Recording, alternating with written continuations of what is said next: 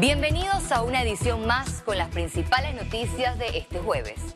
Diputados recomendaron al Gobierno Nacional aplicar compras de medicamentos paralelas para bajar los altos costos.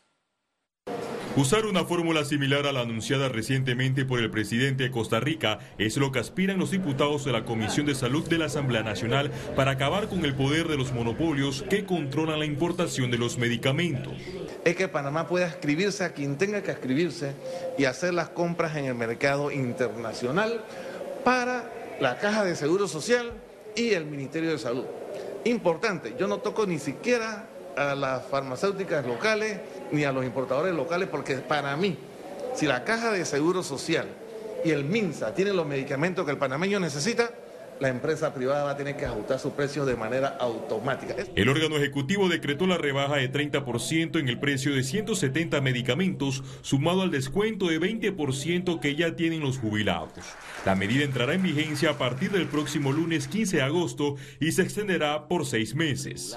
Esto es una solución temporal y que en realidad no acaba con los monopolios. Luego del anuncio, las farmacias pequeñas advirtieron que cerrarán sus puertas porque el nuevo decreto es inconsulto y afecta sus ganancias. Si realmente ese descuento lo tiene que hacer eh, la farmacia en el último detalle, esas farmacias locales, por supuesto que no van a superar esa situación y va a causar el cierre o la quiebra de todos, porque eh, eso es una realidad. El gobierno de Cortizo, a través de sus mesas de medicamentos, implementó las compras por desabastecimiento crítico, el programa Medixol y ahora el descuento en las farmacias. Félix Antonio Chávez, Econius. Presentan iniciativa legislativa para sancionar a los proveedores que incumplen con las entregas de medicamentos. El anteproyecto busca inhabilitar y aumentar del 10% al 30% las sanciones contra las empresas irresponsables que contribuyen al desabastecimiento de insumos y fármacos en la caja de Seguro Social. Actualmente las multas por el incumplimiento es de 1% a 4%. Los proveedores tienen un rango de multa del 1 al 4%, ya, y se lo queremos aumentárselo al 10 al 30%, debido a que están manteniendo una escasez controlada, ya, de que no despachan los medicamentos en, el tiempo debido. Esta no es una solución definitiva al problema de los medicamentos, pero es un excelente primer paso para lo que buscamos, que es inhabilitar a los que reinciden en esta práctica y finalmente el gran eh, objetivo del país debe ser abrir el mercado de medicamentos. Las pequeñas farmacias están en desacuerdo con el descuento de medicamentos, mientras que el ministro de Salud defiende la medida. Primer eslabón nos dice a nosotros hace tres días, hey, es cierto, hay un problema y estamos de acuerdo. Nosotros vamos a aportar un tercio de, esa disminución del precio. Ellos le van a disminuir un tercio del precio del medicamento cuando sale de la empresa que produce a los distribuidores los distribuidores le corresponde entonces un tercio de esa reducción. Y por supuesto, el otro tercio que queda de la reducción debe de quedarle a la farmacia.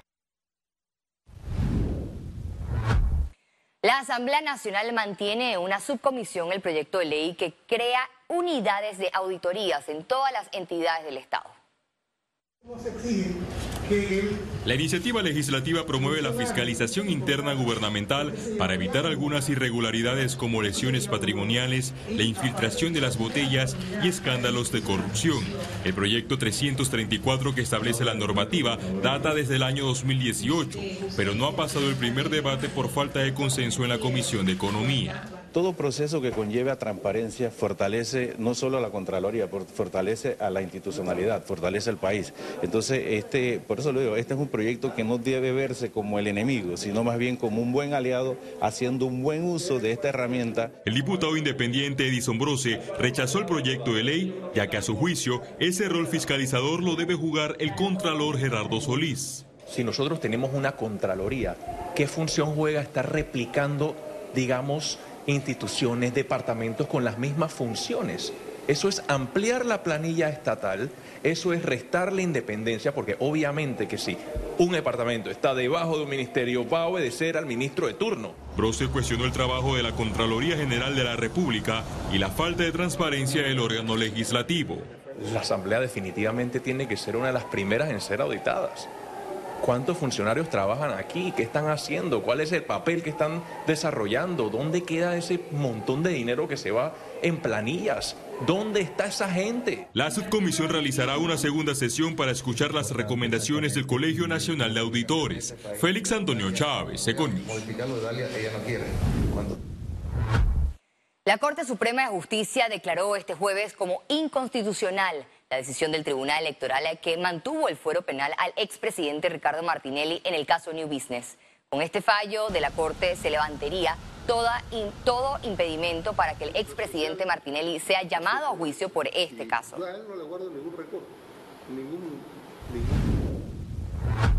La canciller Erika Moines se reunió con ex cancilleres para analizar la candidatura de Panamá al Consejo de Seguridad de la ONU. El encuentro con los 11 ex cancilleres, celebrada en la sede del Ministerio de Relaciones Exteriores, ha sido una oportunidad para evaluar los aspectos más técnicos de la candidatura y lo que representa para el país, demostrando que somos una diplomacia madura y capaz, destacó la ministra Moines. Economía. Ministro de Desarrollo Agropecuario reveló irregularidades en la venta de arroz de primera. Acabo también de eh, comunicarme con el director de la ACODECO y ha eh, terminado una eh, investigación donde se demuestra que entes económicos están pasando arroz de primera a especial sin cumplir con los requerimientos técnicos tanto en Molino como en otros entes económicos de comercialización y él está haciendo las investigaciones, terminándolas y tomará las acciones correspondientes. Desde este viernes 12 de agosto disminuirán nuevamente los precios de gasolinas y diésel. A continuación el detalle. La gasolina de los 25 octanos tendrá un valor de un balboa con 14 centavos el litro, una disminución de 10 centavos. La gasolina de 91 octanos se situará en un balboa con 11 centavos el litro, disminuye 4 centavos, mientras que el diésel quedará en un balboa con 15 centavos el litro, baja 5 centavos. Continúa la recuperación en el sector asegurador, así reportó el gremio durante un informe del primer semestre de este 2022. La Asociación Panameña de Aseguradores APADEA mantiene la atención a reclamos por COVID-19 desde el 2020. Al cierre de junio de 2022, desembolsó más de 138 millones de dólares y registra disminución en reclamos por el virus. Hemos venido viendo un descenso importante.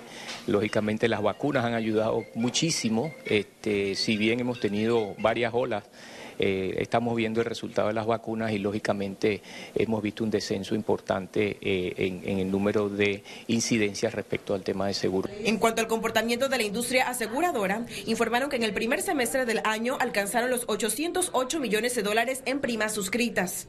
Buenas cifras, realmente hemos, hemos venido viendo un incremento importante este, en la mayoría de los segmentos en las primas suscritas. Eh, inclusive comparado con el trimestre anterior, hemos estado con un incremento de casi dos puntos arriba y estamos a un 8% con respecto al, al año anterior. Salud es un segmento que está creciendo, automóvil está creciendo poco, incendio y líneas aliadas está creciendo.